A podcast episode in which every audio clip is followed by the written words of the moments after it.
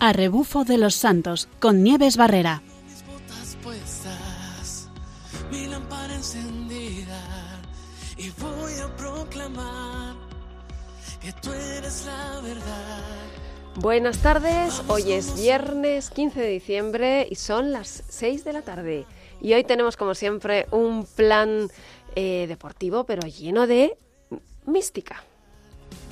Gritaremos fuerte. Hoy nos vamos a ir por la zona de Segovia y vamos a hacer una, eh, una ruta a pie. y al mundo salvará. Tú eres el camino, sin ti estoy perdido. Nadie llega al Padre si no es por ti, mi Señor. Vamos a hacer un recorrido muy especial de manos de un santo que nos hemos encontrado en el camino. Un santo que, que vamos a, encontrar por la zona de Jaén. Que vamos a ir a. La ruta va a estar por, por, por aquella zona. Pero es un santo, que, un santo que está muy relacionado con toda la zona de Segovia, con santos de la zona de Ávila, etcétera, etcétera. Vivimos en el mundo, pero no somos del. Sí, algunos ya estarán sabiendo de quién vamos a hablar hoy. Vamos a hablar de San Juan de la Cruz, que acabamos de celebrar, por cierto, la festividad. Y vamos a darle un programa muy especial en, en este tiempo de Adviento. Pues vamos allá. más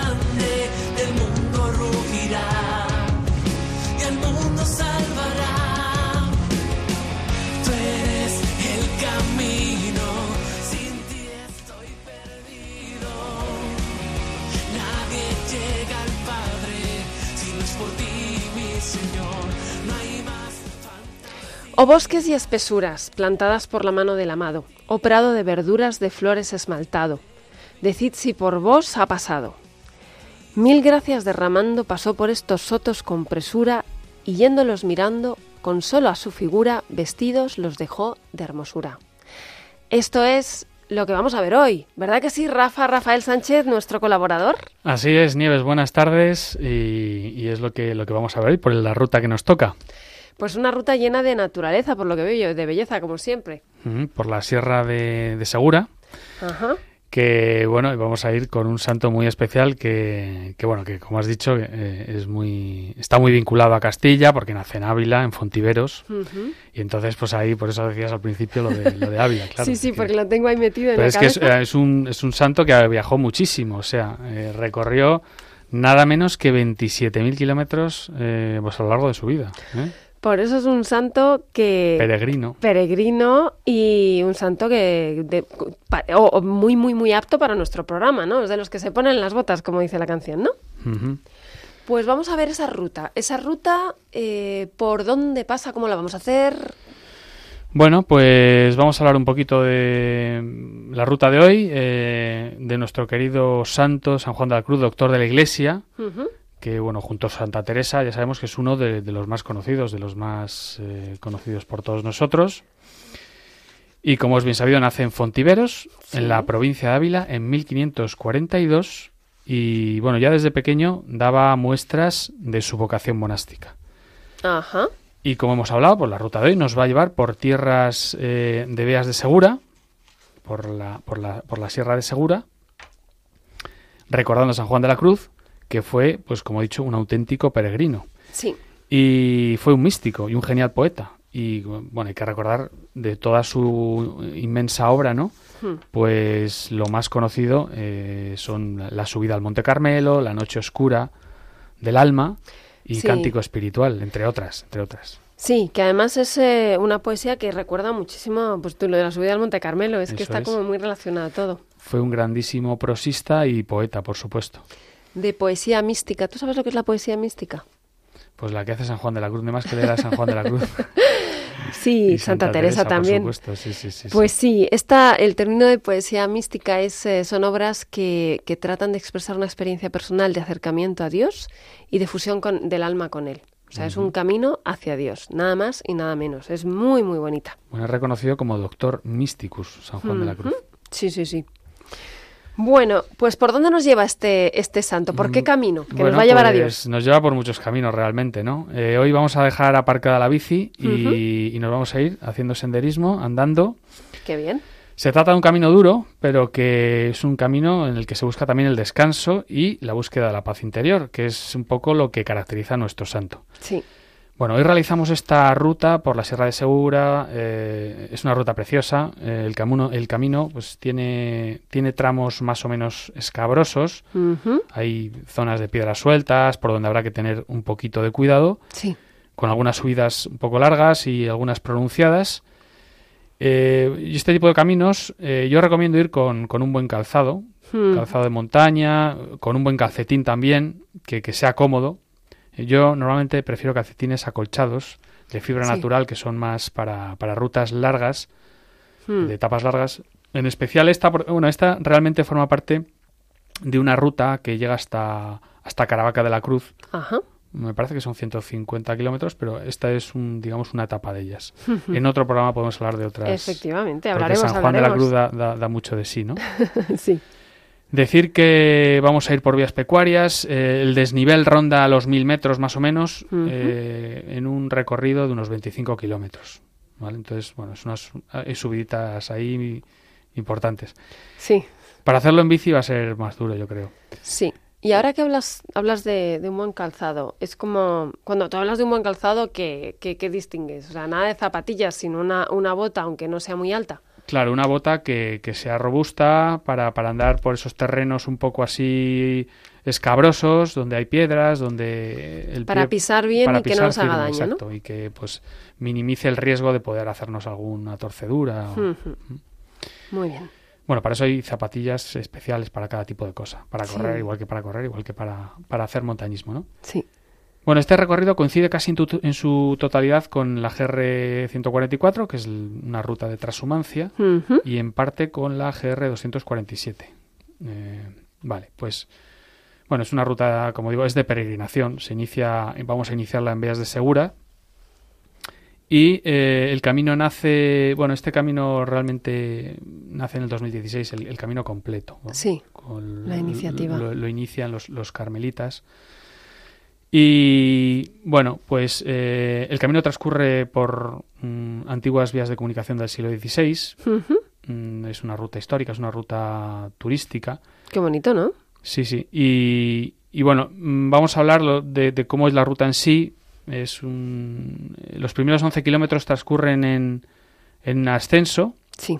Después eh, de este ascenso hay un tramo menos, menos acusado de, desde el kilómetro 11 al 17 más o menos y finalmente hay una bajada pronunciada de unos 4 kilómetros y un penúltimo repecho de un kilometrillo con una bajada de 2 kilómetros eh, para terminar en, en hornos con un ulta- una última tachuelita de kilómetro y medio que tiene su aquel. Esto es como la vida misma, ¿eh? Exacto, sí es subir y bajar. Subir y bajar.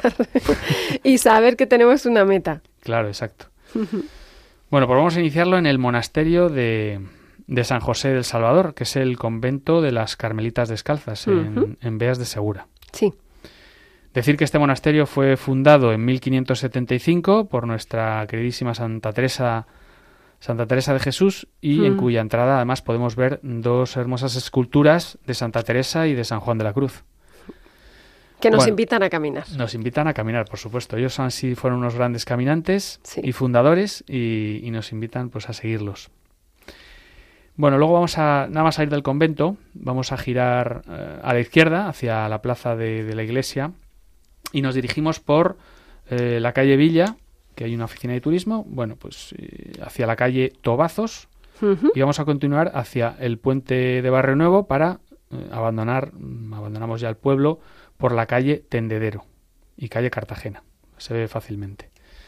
Luego vamos a iniciar el ascenso, como decía antes, por, Poquito a poco vamos a ir subiendo. vamos a ir subiendo con tranquilidad por la por el camino de las de las albercas hasta eh, un cruce que es el, el cruce de los de los caces a unos eh, 400 metros y luego hay un giro a la derecha para coger una pista que hay asfaltada de, de la parrilla bueno esta transcurre unos 6 kilómetros de ascenso y bueno no hay que tomar ningún desvío, nos conduce eh, directamente al collado de Natao, muy conocido por aquí, y es un, un punto de enlace con la vereda mm, de Puente Mocho de la Sierra, y desde este cerro además eh, de Natao podemos disfrutar de unas magníficas vistas de la, loca- de la localidad, del propio pueblo de Beas por un lado y de la Sierra de las Villas por el otro. Eh, que tiene mucho que ver todo esto de tener buenas, bonitas vistas y demás, tiene mucho que ver con la poesía, como hemos leído, con la poesía de San Juan de la Cruz. O sea, como bien decías, esta ruta es también para un poco casi tener esa experiencia de, de belleza de, de, y que te eleva, ¿no? Claro.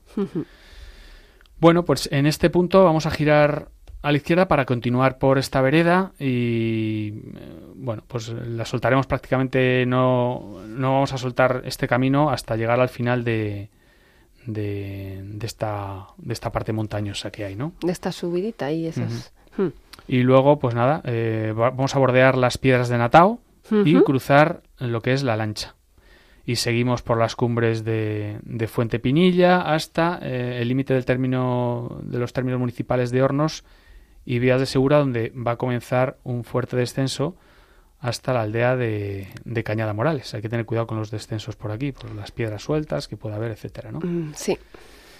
Y nada, tras cruzar la carretera, la A319, descendemos por, eh, por el paso hasta la misma carretera en, en la curva del río, del río Hornos, que pasa por aquí, junto al cruce de la Platera y la Fuente de la Higuera. Bueno, eh, continúa por la carretera en sentido Cortijos, eh, Cortijos Nuevos se llama, y, y bueno, a escasos metros para girar, giramos a la derecha y ascendemos por una pista paralela que va ah, paralela al arroyo de los molinos hasta una zona conocida mm, que es el, el Vadillo. Desde este lugar, bueno, pues tras unos metros de ascenso, nos adentramos ya en la localidad de Hornos, que es esta es la subida que hablábamos antes, que es un poco dura, pero ya llegamos por fin a Hornos de Segura, por la calle Real, donde pues ahí finaliza nuestra etapa. Pues- 25 kilometritos. Pues mira, veo que es una etapa en la que pues, es como muy significativo, ¿no? Vas por lugares muy bonitos, vas haciendo una subida, pero también como que de repente te ponen con los pies, te recuerdan que estás en la tierra con esas bajadas que en las que hay que tener cuidado. O sea, que hay que mirar al cielo y hay que mirar al suelo, ¿no? Y seguir hacia adelante. Pues sí, sí, exactamente, Ay, pues una buena ruta para, para aprender. desde luego. Bueno, pues una ruta que, como bien decías, nos, recordaba, nos recuerda un poco lo que ha sido el paso de este santo maravilloso que es San Juan de la Cruz y del que ahora, a continuación, vamos a saber un poquito más.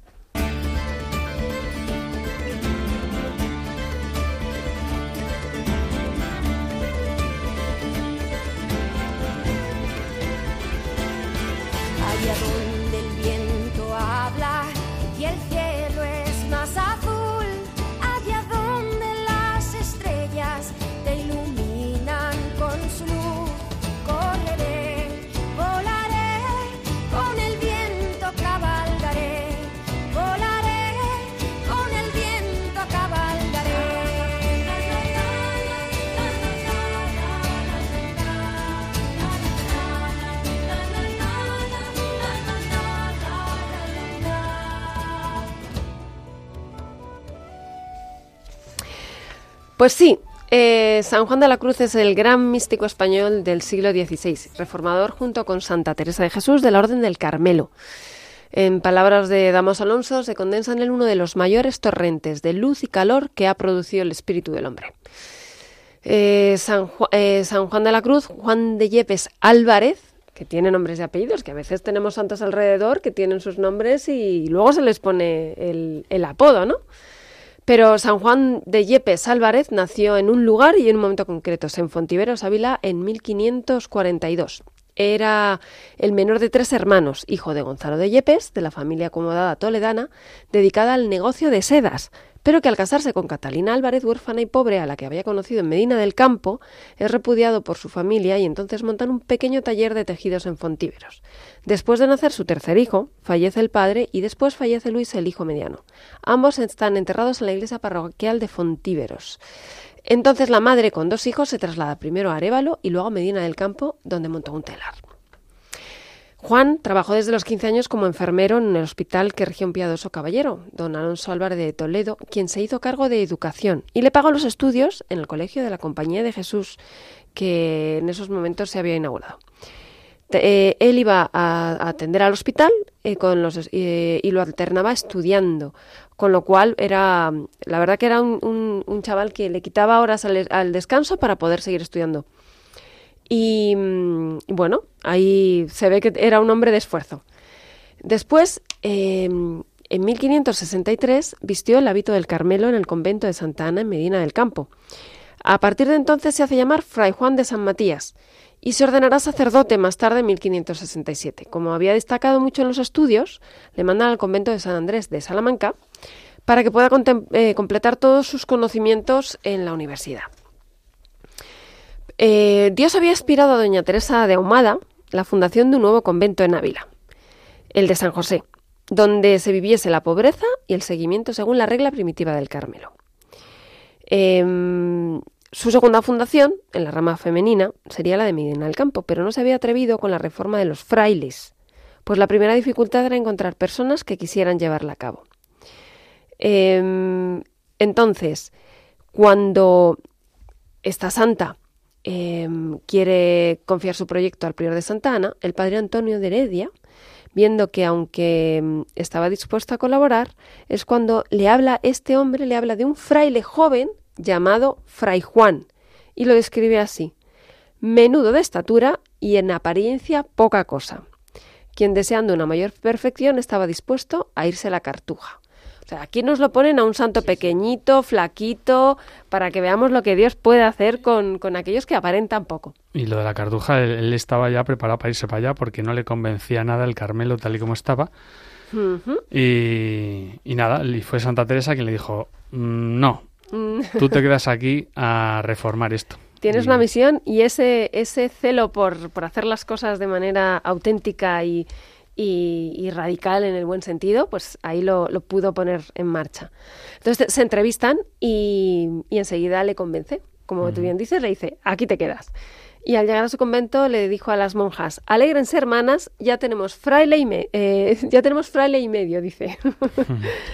Bueno, el caso es que eh, pues ahí empieza la, andadura de la reforma del Carmelo. Mm, además, estuvo eh, viviendo en Ávila en un, en un, en un en el pueblo de Durelo y allí entre Fray Antonio y él mismo, que a partir de entonces se haría llamar Fray Juan de la Cruz, comienza la reforma de la rama masculina del Carmelo. Desde este momento es como nuestra ruta, Rafa, es una ascensión, ascensión constante. Y ahí empieza esto- cuando empieza a escribir poemas místicos de una belleza impre- impresionante. Por eso esta ruta es tan bonita, porque nos va a recordar todo este proceso, ¿no? Y donde trata de explicar cómo es su experiencia con Dios. Por eso es poesía mística. Tiene éxtasis y visiones, también, tam- pero también tiene cruces. No solamente es eh, este gozo tan grande, sino que también hay cruces, como la detracción y la calumnia que, que se cebaron contra él. Sufrió mucho. Y mm, bueno, de hecho, hasta le tuvieron prisionero por querer eh, realizar esta reforma, ¿no? Sí, ahí además eh, escribe, mm, en- siendo prisionero, de las obras más bellas, estando en esa situación tan calamitosa. Sí. Y ahí es donde uno dice, bueno, pues la belleza que también nos lleva a Dios existe en medio de estas dificultades. Bueno, pasada la tormenta esta de la, de la, de todos los agravios que sufrió la detención, etcétera, eh, fue llamado a desempeñar varios cargos en servicio de la comunidad. Fue rector en Baeza, prior en Granada, vicario general en Andalucía y prior en Segovia. Tuvo una gran actividad, pero, pero sobre todo este fraile carmelita tendría que ser recordado por su espíritu contemplativo. Tenemos un- una serie de poemas espectaculares, ¿no? Como Noche Oscura o Llame de Amor Viva, que luego, luego escucharemos. Eh, y en los, altos- en los últimos años de su vida quiso pasarlos en la sosegada paz del espíritu, por lo que se fue al desierto de la Peñuela y fallece en Úbeda, en Jaén, a los 49 años, el 13 de diciembre de 1591. Y sus últimas palabras al despedirse de los frailes fueron, me voy a cantar los maitines al cielo. Qué, bonito, ¿no? Como diciendo, mm, sí, sí, yo me voy, me muero, pero me voy a un sitio muchísimo mejor.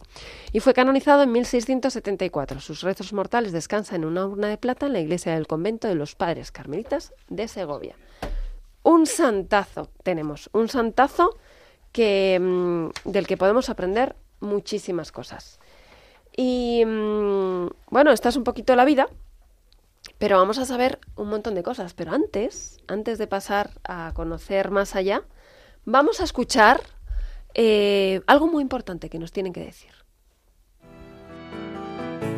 La confianza, y nada más que la confianza, puede conducirnos al amor, decía Santa Teresita del Niño Jesús, como nos ha recordado el Papa. La confianza es un elemento clave de la virtud fundamental del Adviento, la esperanza, que nos prepara a encontrarnos con el amor misericordioso de Dios hecho niño en el pesebre de Belén.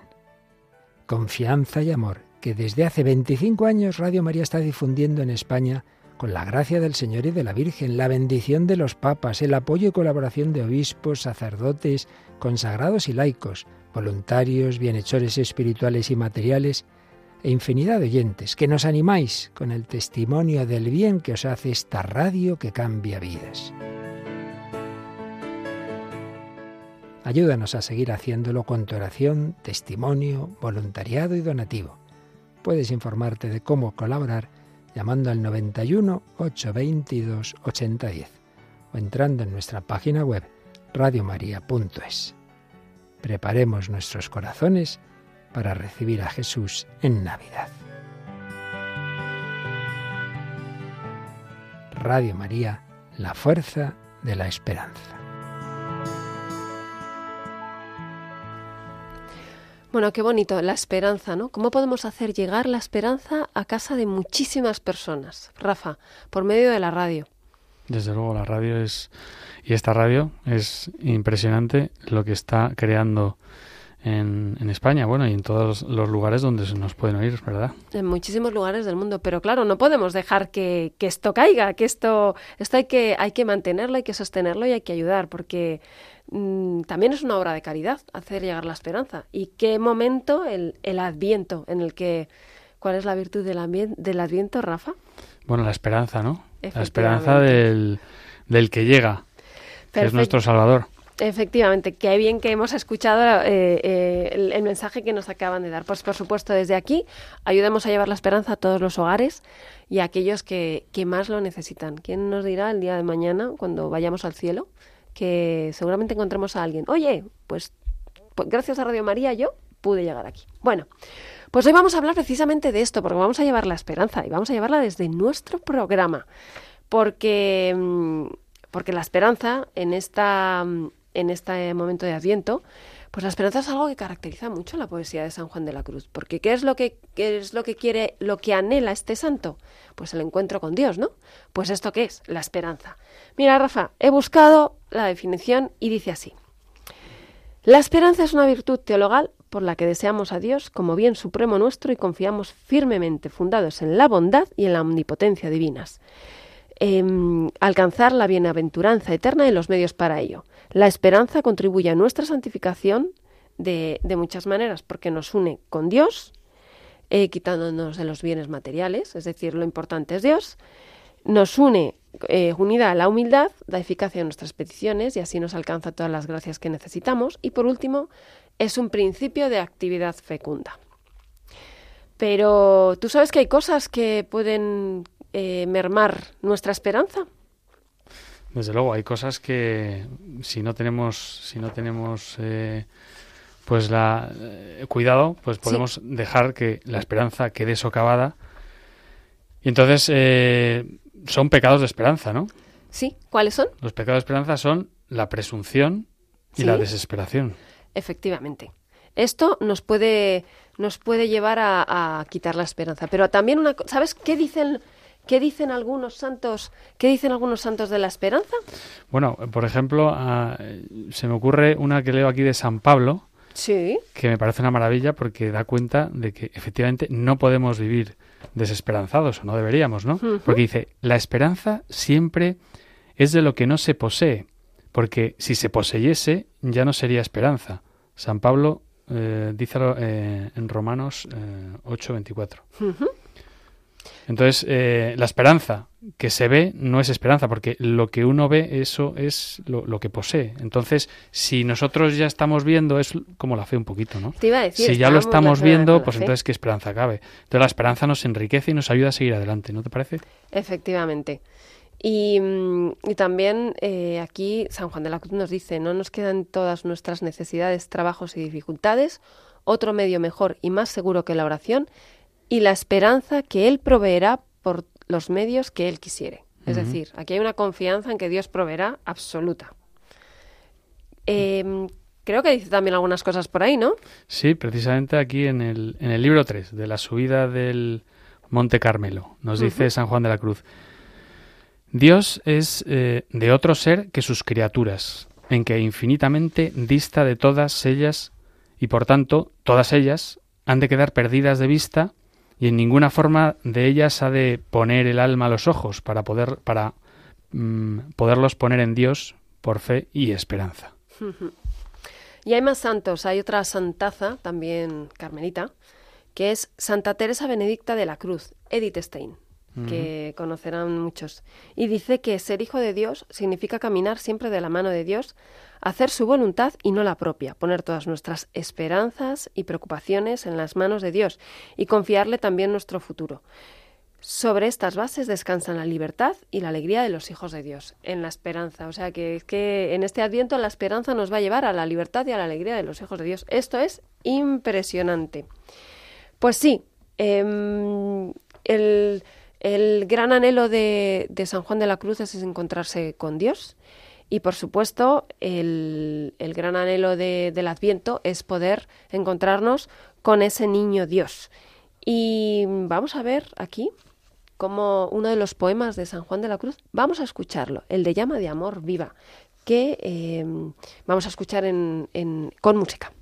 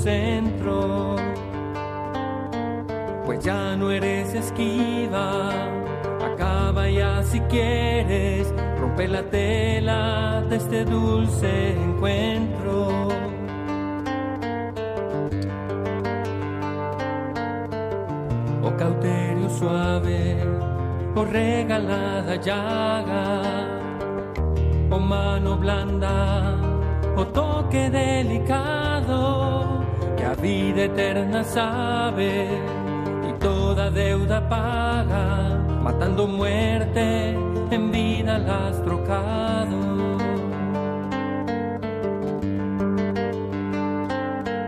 o lámparas de fuego en cuyos resplandores las profundas cavernas del sentido ciego con extraños primores calor y luz dan junto a su querido.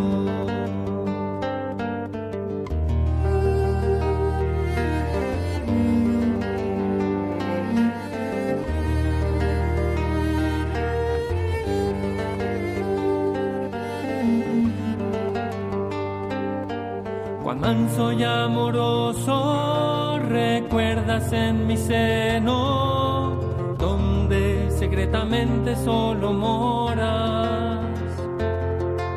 Y en tu aspirar sabroso de bien y gloria lleno, cuán delicadamente me enamoras o lámparas de fuego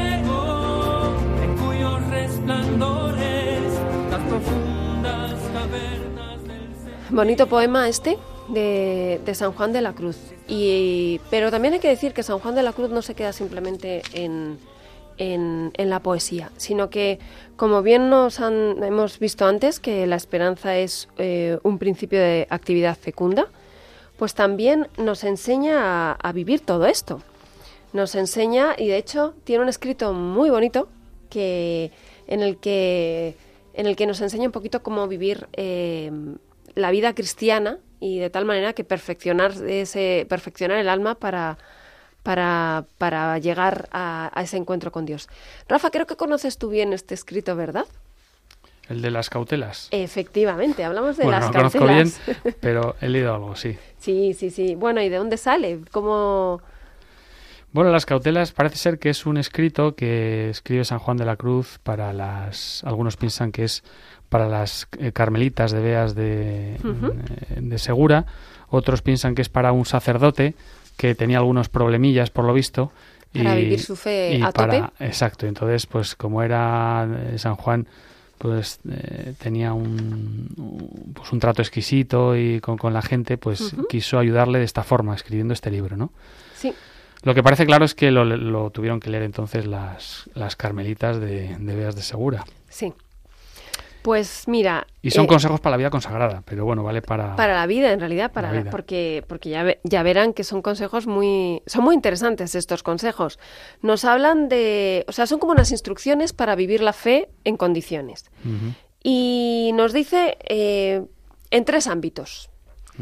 Uno es eh, para vivir la fe, ¿qué hay que hacer para esa lucha que hay de perfeccionamiento? Eh, uno habla de, pues, dice así, el alma que quiere llegar en breve al santo recogimiento, silencio espiritual y desnudez y pobreza de espíritu, donde se goza el pacífico refrigerio del Espíritu Santo y se alcanza unidad con Dios, y librarse de los impedimentos de toda criatura de este mundo y defenderse de las astucias, vamos, que quiere vivir bien, ha de vivir estas instrucciones. Y luego, para mm, vivir bien, eh, todas las cautelas contra el mundo, es decir, con todo aquello que nos puede hacer caer, pues cuéntanos alguna de las cautelas que nos enseña. Bueno, pues como dices, como bien dices, eh, pues todos los daños que el alma recibe, según dice aquí, pues nacen de los enemigos de, que, que ya has dicho, y son el mundo, el demonio y la carne. Sí, Entonces él pues escribe una serie de cautelas eh, con eh, frente a cada uno de estos de estos eh, enemigos, ¿no? sí. Y por ejemplo, eh, contra el mundo, contra el mundo podemos mm, leer la segunda cautela, que dice que eh, nos dice que contra el mundo es eh, acerca de los bienes temporales. Sí, Dice, en lo cual es menester para librar- librarse de veras de los daños de este género y templar la demasiado el apetito, aborrecer toda manera de poseer y ningún cuidado eh, le dejes tener acerca de ello sí. al mundo. Dice, no de comida, no de vestido, ni de otra cosa criada, ni del día de mañana, empleando este cuidado en otra cosa más alta, que es en buscar el reino de Dios. Yo no es por nada, pero esto me recuerda mucho a, mm, algunos, eh, algunos entrenamientos que podemos llegar a hacer. El entrenamiento del alma es parecido muchas veces al entrenamiento, el entrenamiento del cuerpo, es decir, no, no cometas excesos, no, no comas No comas esto, no comas lo otro. Exactamente. Parece mentira, ¿no? Pero como, como todo va, todo va ligado, cuidándonos a- también en el cuerpo, eh, pues con ese sacrificio, con esa mortificación, crecemos. Pues lo mismo le pasa al alma. Y mm, de las siguientes cautelas, eh, contra ¿cuáles nos has dicho más? ¿Contra el demonio, por ejemplo? Pues tenemos eh, otra cautela contra el demonio. Contra el demonio. Una de las que de- decimos alguna por no extendernos, pero hay, hay varias en cada uno de los apartados. Sí, por ejemplo, vamos a leer la cautela que dice, dice, sea la primera cautela que jamás, fuera de lo que de orden estás obligado, te muevas eh, a cosa, por buena que parezca y llena de caridad, ahora para ti, ahora para otro, cualquiera de dentro y fuera de casa, sin orden de obediencia. Orden de obediencia, fíjate. Es decir, que cuando tú tienes... esto- mira, esto es, es verdad que está muy relacionado con, con la vida religiosa, pero en la vida espiritual también, si tu director espiritual te dice algo, pues, pues hay que seguirlo, ¿no? Bueno, y en el deporte también hay un paralelismo con esto, ¿no? Con Sí. el, eh, el tema del deporte muchas veces pues nos obsesionamos y si no tenemos alguien que nos dirija un poco pues cómo tenemos que realizar las actividades, pues podemos desviarnos. Sí, y hay que quien obedece no se equivoca. Esto es muy interesante porque a veces nos, nos llegan las cosas y dicen, ay, qué buena obra de caridad. Ya, pero tienes que estudiar. Es cuánto nos, cuántas veces nos ha pasado, Rafa. Es verdad. Me voy a ir a hacer el apostolado, pero no, lo que tienes que hacer es estudiar. Lo Es- que tenía que hacer era esto. Efectivamente, eso nos pasa muchas veces. sí, ¿Ves? sí. Esto es para la vida diaria. Y, mm, y ahora, en, en el tercer apartado que nos has dicho, que es contra sí mismo y la sagacidad de su sensualidad, ¿qué podemos ver? Bueno, contra, eh, por ejemplo, eh, no sé si te refieres a la cautela contra, eh, dice, nunca en los ejercicios el varón espiritual ha de poner los ojos en lo, en lo sabroso de ellos para asirse de ello y por solo aquello hacer eh, los tales ejercicios, ni ha de huir eh, lo amargo de ellos. Antes ha de buscar lo desabrido y trabajoso de ellos y abrazarlo, con lo cual se pone freno a la sensualidad, porque de otra manera ni perderás el amor propio ni eh, ganarás amor de Dios.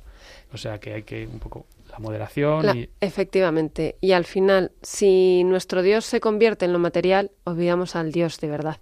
Con lo cual, a lo que nos lleva todo esto es a buscar a Dios. Y pues es verdad que tiene mucho que ver con, con el tema del deporte, porque hemos hablado de una ruta en la que hay que esforzarse, en la que hay que perseverar. Y hablábamos de las virtudes, ¿no? De la esperanza. Y, y hemos dicho que la, la esperanza nos puede quitar un poquito de esperanza la desesperación y, y el orgullo, ¿no? sí. Entonces, ¿con qué otras virtudes podemos combatir todo eso? Bueno, eh, tenemos tenemos la virtud de mm, la perseverancia. Hemos hablado de la persever- perseverancia. es- ante la desesperación, la perseverancia. En esa cuesta que subíamos de 6 kilómetros hoy, Sí, perseverar.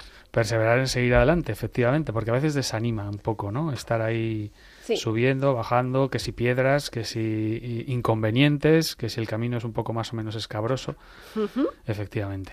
Y después, otra de las virtudes importantes para es la de es la, es la humildad, el no creerse demasiado, ¿no? Posiblemente la, la madre de todas, a lo mejor, ¿no? Sí, creo, eh, sí, es, es interesante porque, porque esto nos ayuda, no- siendo humildes nos ayuda a reconocer lo que nos hace bien, Sí, no, ¿No? creerse nada especial y, bueno, pues... un- a no, a no tener presunción, que es lo que... Eso y en el deporte también hace falta, ¿verdad? Hay que aprender muchísimo de aquellos, de, de nuestros entrenadores que, que parece que, que, que conseguimos muchos logros, pero luego nos vienen y nos dicen, "Ch, ojo, no te pases que te queda mucho por hacer. Uy, cuántas de esas me he seguido. Efectivamente. Bueno, Rafa, pues eh, como siempre tenemos traído este plan. Nos hemos ido a, a hacer una ruta eh, por el sur y hemos conseguido eh, vivir o conocer la mística de San Juan de la Cruz mediante esa belleza, mediante ese esfuerzo, mediante la práctica de las virtudes, con esos consejos que nos ha dado San Juan de la Cruz eh, y viendo que el deporte es un, un ámbito para conseguir muchas virtudes, ¿verdad? Para meditar, desde luego, nos ayuda mucho a, a meditar las virtudes y a ponerlas en práctica, por supuesto. A ponerlas en práctica, sobre todo, porque realmente eh, eh, las virtudes son, son, un- son algo que se puede ejercitar. Y para terminar el programa ya, para despedirnos, eh, ¿con qué frase de algún santo te podrías quedar? Aparte de todo lo que hemos visto de San Juan de la Cruz, ¿qué otro santo te llama la atención? Bueno, para mí la frase más eh, que más me emociona, incluso me, me pone la, la piel de gallina, y que más me gusta es 1 Pedro 3.15, Ajá. que nos dice, eh, estad siempre dispuestos a dar respuesta a todo aquel que os pida razón de vuestra esperanza. Me parece que es maravilloso. Maravilloso, porque no solamente es dar esperanza al otro sin más, sino de la tuya propia, que es lo que a ti te mueve. ¿Cuál es tu esperanza? Pues desde aquí deseamos a todos que este adviento sea un adviento eh, fundamentado en la esperanza, sabiendo que nuestro objetivo, igual que en nuestros entrenamientos, es llegar a un sitio, nuestro objetivo de llegada en este adviento es al portal de Belén y a recibir y prepararnos para recibir al niño Jesús. Pues hasta aquí el programa de hoy. Muchísimas gracias a todos ustedes. Eh, a continuación les dejaremos con el reto de, de vísperas, pero como siempre les decimos que podemos volver a contactar y a volver a escuchar los programas en el apartado de podcast de radiomaria.es. Nos pueden dejar cualquier eh, iniciativa, comentario en arrebujo de los santos arroba Y desde aquí damos las gracias también a Germán García, que ha estado en los mandos del programa. Y como siempre, les decimos buena ruta. Tengo mis botas puestas, mi lámpara encendida, y voy a proclamar que tú eres la verdad. De los santos con Nieves Barrera. Fieles a tu llamado, hoy vamos a anunciar que tú eres la verdad. Gritaremos fuerte,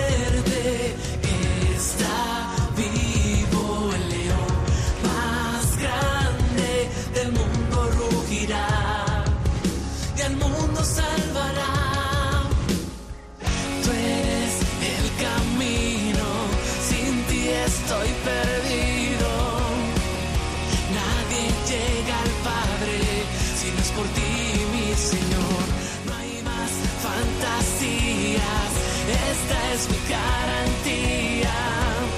La verdadera vida encuentro en Cristo Jesús.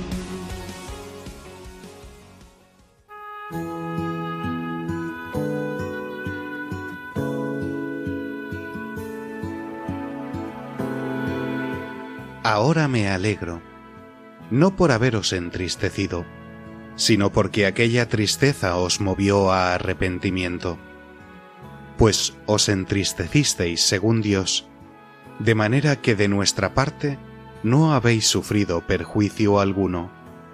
En efecto, la tristeza según Dios produce firme arrepentimiento para la salvación, mas la tristeza del mundo produce la muerte.